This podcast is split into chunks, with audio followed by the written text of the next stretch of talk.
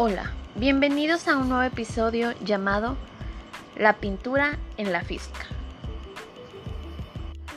En esta ocasión estaremos hablando acerca de cómo se relaciona la física en el arte, como lo es el arte de la pintura. Comencemos.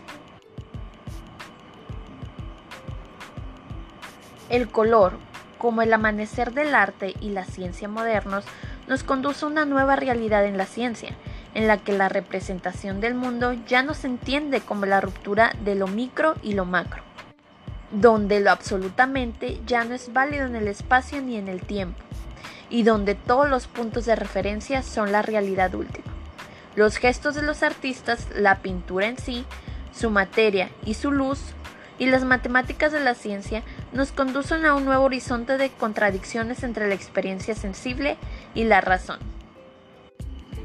Las matemáticas como la pintura y el lenguaje comienzan a buscar nuevas formas, más allá de los límites de poder captar o tocar la manifestación del vasto universo humano. La pintura, como las matemáticas, construyen un mundo propio. El científico Baudelaire persigue la ilusión de la energía, las características del movimiento que se encuentran en su mundo matemático conceptual microscópico. Busca el movimiento de esa energía, la vibración, la correspondencia entre el mundo y yo. Viendo, descubriendo, contemplando la luz que nos rodea, estos poetas de la naturaleza reflexionan sobre lo invisible de lo visible, sus propiedades, la unicidad de su existencia, como si cada átomo, cada partícula, vista a través del ojo espectral, tuviese una característica única, una fuerza tan separada como cada obra de arte en la historia la que nos lleva a comprender que el arte del artista ya no es solo un pensamiento.